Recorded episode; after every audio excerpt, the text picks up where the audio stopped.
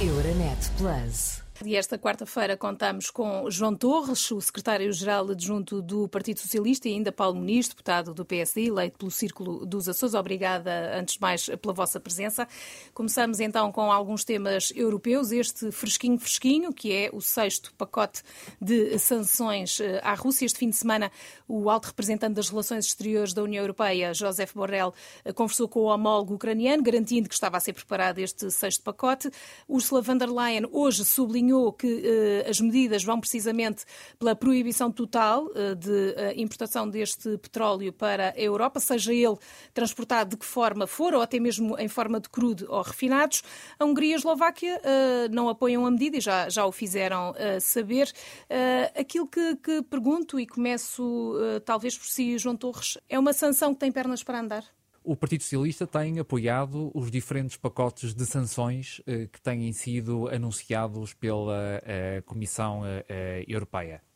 E este novo pacote de sanções hoje anunciado eh, vai justamente eh, no sentido de tornar ainda mais eh, sublinhada aquela que é a resposta comum da União Europeia em relação à Rússia neste conflito. Nós consideramos que é um pacote de sanções importante, mas permitir-me-ia também sinalizar ou sublinhar que é muito importante que esta resposta continue a ser o mais comum a todos os Estados-membros da União Europeia Europeia possível. Ou seja, é muito importante, em relação às sanções, que continue a haver uma resposta eh, comum, articulada, eh, coerente por parte dos Estados-membros da União Europeia, que é igualmente importante que as sanções sejam inteligentes, não criem mais problemas a quem as pratica do que a quem, eh, justamente, ou quem se pretende que seja afetado por essas mesmas sanções. Mas a unanimidade sanções. já percebemos que não a temos, não é? Pelo menos desde já. E hum, há essa inteligência, ou seja, nós conseguimos viver sem isto, nós, Europa? Eu penso que a Comissão Europeia eh, tem dado uma resposta muito firme que tem merecido um apoio e uma adesão eh, muito firme também por parte de Portugal. E eh, este novo pacote de sanções tem aqui uma ambição renovada, porque prevê que, sensivelmente até ao final do ano, haja um ban total, uma proibição total das importações de eh, petróleo. Há um caminho que está a ser feito, há sempre uma gradualidade e uma progressividade na aplicação das sanções, em função também dos desenvolvimentos, e parece-me que esta é uma uma nova resposta que vai no sentido correto, que é o de sinalizar de forma bem eh, nítida eh, à Rússia que, eh, por um lado, a Europa está absolutamente solidária com a Ucrânia e é também uma tentativa de uh, isolar uh, crescentemente a Rússia. Paulo Nish, perguntava-lhe precisamente, esta é uma nova medida que vai fazer mais moça ainda do lado russo? Em primeiro lugar, o PSD tem sempre entendido as sanções como um instrumento fundamental para retirar à Rússia capacidade bélica e o que alimenta a máquina de guerra nesta operação de invasão à Ucrânia. Como sabemos, no caso da Alemanha, a elevadíssima dependência do gás russo e noutros países que, por razão de ligação e interesse mais estratégico, estou a falar da Hungria, por exemplo, têm uma, uma menor receptividade a uma posição de força comum. Todavia, elas só do ponto de vista enquanto sanções vão ter eficácia se forem de facto uma voz única, como aliás foi o exemplo da vacinação anti-Covid, em que a Europa se mobilizou em torno de uma única missão e conseguimos esta coisa extraordinária na história da humanidade, produzir uma vacina em tempo recorde. Agora, contudo, do PSD tem alertado para um aspecto central as sanções de facto penalizam e o objetivo é penalizar o Estado russo. Mas vimos e estamos a assistir a uma escalada dos preços da energia como consequência, naturalmente, também de toda esta perturbação que o mercado energético europeu está a sofrer. Portugal, em particular, é um elo muito fraco deste, desta cadeia, porque a nossa ligação à França e numa rede transeuropeia via Pirineus é uh, frágil, não é suficiente e, por outro lado, temos uma imposição de modelo de mercado ibérico de eletricidade, o MIBEL, que nos está a tirar os preços do consumo para níveis incomportáveis pelas empresas e pelos cidadãos. O PSD, eh, desde o início das sanções que, concorda, alertou que o governo português tarda em responder com eficácia para ajudar as famílias e as empresas. Quer dizer, nós esperamos, do ponto de vista do país, que houvesse uma resposta musculada como aquela que é a adesão às sanções. Ontem ou hoje soubemos que a União Europeia formalmente ainda não recebeu o famoso acordo entre Espanha e Portugal, aparentemente eh, feito em 26 de abril, ainda não recebeu sequer os detalhes para a sua análise, acordo este que irá permitir conter o preço grossista do megawatt-hora eh, na, na Península Ibérica. Contudo, continuamos sem perceber, por exemplo, o que é que para o consumidor é o preço que está pensado. Nós não temos detalhes. Nós não temos tempo para esperar mais por esta resposta. E aproveitando aqui, João Torres, este pacote está todo ele atrasado, não se revela para já porque. É muito curioso ouvir o PSD dizer que é importante haver uma resposta. Não se conhece nenhuma proposta por parte do Partido Social Democrata para fazer face a esta escalada de preços nos bens energéticos e alimentares. Uma única. Tenho a certeza de que eh, está a haver um trabalho muito intenso por parte do governo sobre esta matéria. Estes processos tipicamente são processos eh, delicados, têm uma dimensão técnica muito profunda, mas não vai me permitir apenas que faça estas duas menções. Primeiro, o governo fez a sua parte e é importante que as portuguesas e os portugueses o compreendam no que diz respeito ao tema dos combustíveis. Estamos, aliás, na primeira semana e já lá vamos. em que já se verifica a descida uh, do imposto sobre os produtos petrolíferos e também no que diz respeito a uma outra dimensão muito importante que tem a ver com uh, o custo dos fertilizantes e das rações uh, animais, diretamente para a produção agrícola e agropecuária. Portanto, a resposta que o governo tem dado em relação à inflação é uma resposta, diria que, de proatividade e de até antecipação dos problemas uh, que se têm verificado, porque o governo não está a trabalhar sobre este tema apenas na sequência da invasão da Ucrânia, é algo que o governo tem acompanhado, e se me permite, eu que integrei o anterior governo, posso dizê-lo com. Eh, alguma autoridade, tem acompanhado com muita proximidade, em particular eh, no que diz respeito aos impactos nos consumidores e nos operadores económicos. E como já, já o referiu, temos que nos eh, recentrar ainda nestas questões europeias. Uma delas, e, e voltando ainda à questão de, de, desta guerra, uma delas tem a ver com, voltamos a ter notícia de um avião russo que é interceptado ali no espaço aéreo da Suécia. Temos a Finlândia a dizer que quer construir um muro para fazer então uma divisão com o território russo. Uh, Paulo Muniz, um, isto são ameaças constantes e medições de poder um, e que tendem a aumentar estes avistamentos e, e estes sinais. Um, são motivos de preocupação? Eu julgo que são motivos de grande atenção. Uh, isto, é um, isto é um conflito em escalada que, à medida que o tempo passa, vai tendo manifestações mais agudas em um ou outro aspecto e que faz parte da estratégia e da dinâmica de pressão de Putin sobre uh, o Ocidente e sobre o mundo livre, diria assim.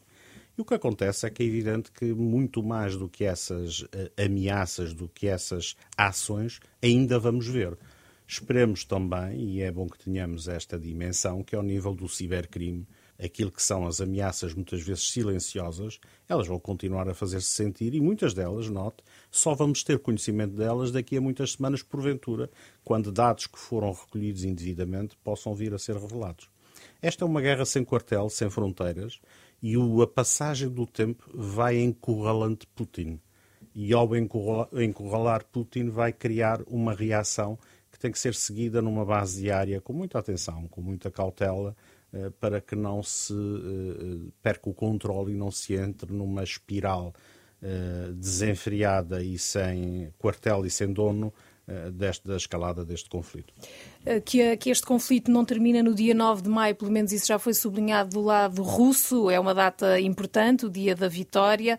Também não conseguimos perceber, pelo abrandamento destas das reuniões para tentativa de acordo. É uma guerra para meses, para anos? Verdadeiramente ninguém sabe, mas eu neste particular estou muito de acordo com aquilo que uh, o Paulo Muniz acabou de enunciar. É claramente uma guerra em escalada, é necessária muita prudência na avaliação destas uh, ocorrências e, sobretudo, destes acontecimentos mais uh, recentes. A Ucrânia precisa de apoio financeiro e de militar, e uh, há momentos o seu primeiro-ministro teve a oportunidade de anunciar um reforço do apoio financeiro de Portugal para um Fundo Internacional de Apoio à Ucrânia e diria que o Sr. Putin uh, não estará a conviver bem com o resultado da sua da designada operação de estabilização, que para nós, evidentemente, não é uma operação de estabilização, é uma invasão, é uma guerra, mas uh, diria que é também necessária muita prudência, insistiria neste aspecto,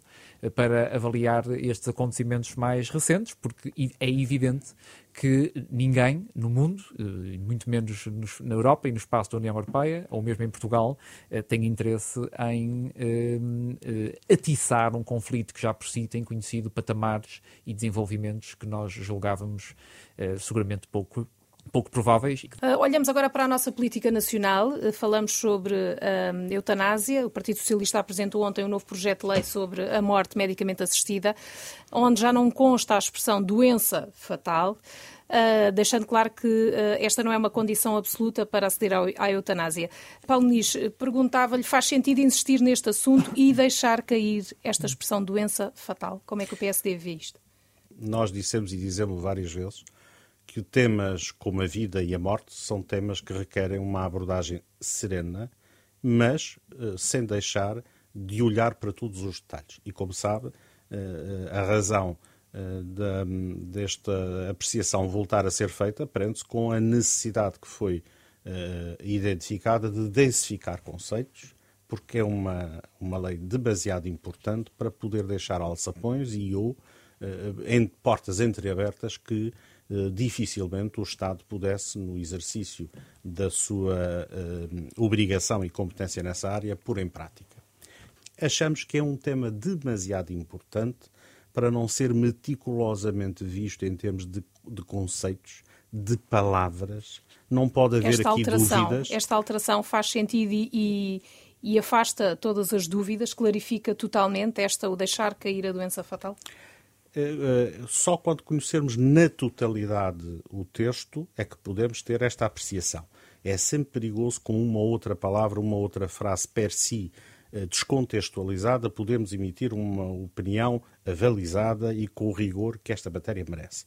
Mas eu volto a enfatizar que para o PSD esta é uma matéria crucial.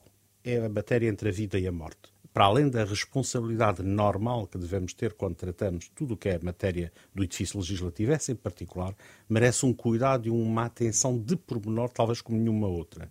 E o PSD irá fazê-lo e, naturalmente, irá, em consciência, fazer a sua avaliação serenamente, volto a dizer. Essas questões devem ter uma, uma aproximação e um tratamento longe daquilo que é a pressão mediática, daquilo que é a necessidade de lançar soundbites. E, e vimos surgir muito. uma proposta uh, específica do PSD? Vamos avaliar e seguramente posso lhe garantir uma coisa. O PSD terá sempre uma palavra importante nesta que é uma matéria central para todos os portugueses e, obviamente, também atual e atualizada no quadro que vivemos, porque é importante contextualizar no tempo uma medida desta natureza. João Torres, eh, acredita que desta é de vez, ou seja, que de facto eh, com esta, estas alterações, eh, posso lhe chamar cirúrgicas, desta vez, de facto, o Presidente da República pode depois promulgar no fim de todo este processo? Acreditam, de facto? Bom, essa é uma questão que naturalmente terá que ser no momento próprio e assim a Assembleia da República termina o processo de avaliação e, de, e legislativo próprio tem que ser na altura, eh, de acordo com esse texto, será uma matéria eh, de decisão única e acredita que vai assim como foi definida até, até ao fim? O que gostaria de sublinhar sobre este tema é o seguinte. Em primeiro lugar, esta é uma matéria uh, sobre a qual, também no Partido Socialista, existe liberdade de voto na Assembleia uh, da República, é uma matéria uh, cuja avaliação depende muito do ponto de partida de cada cidadão ou de cada cidadão, uh, daquela que é a nossa avaliação de uma matéria que é uma matéria que de facto uh, implica questões de consciência e questões conceituais muito profundas.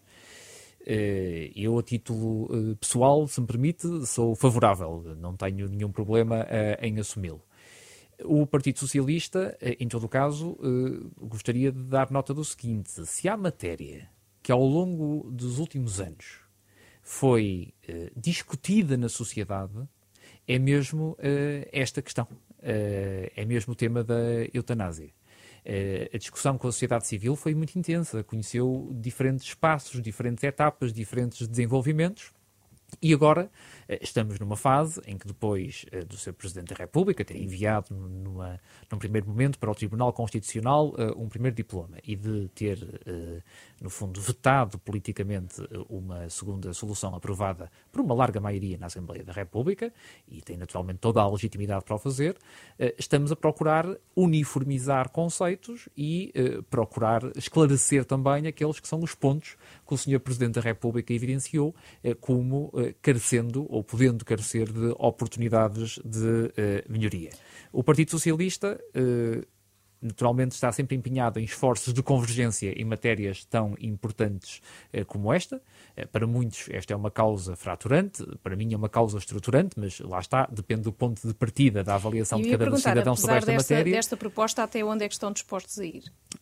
Isso é uma matéria que depois terá que ser vista na Assembleia da República, no trabalho também mais uh, apurado de detalhe e, e de pormenor, mas gostava de dizer que da parte do Partido Socialista existe sempre uma disponibilidade uh, de convergência dentro daquilo que é eh, possível, dentro daqueles que são os horizontes eh, possíveis de convergência, e gostava também de deixar uma última nota que se prende com o seguinte: o Presidente do Grupo Parlamentar do Partido Socialista também já anunciou que, naturalmente, eh, os deputados do Partido Socialista decidirão individualmente o seu sentido de Como voto. já sublinhou também há pouco. É uma matéria que ficará ao critério de cada uh, deputado. Passávamos agora a um outro assunto, os combustíveis, ISP.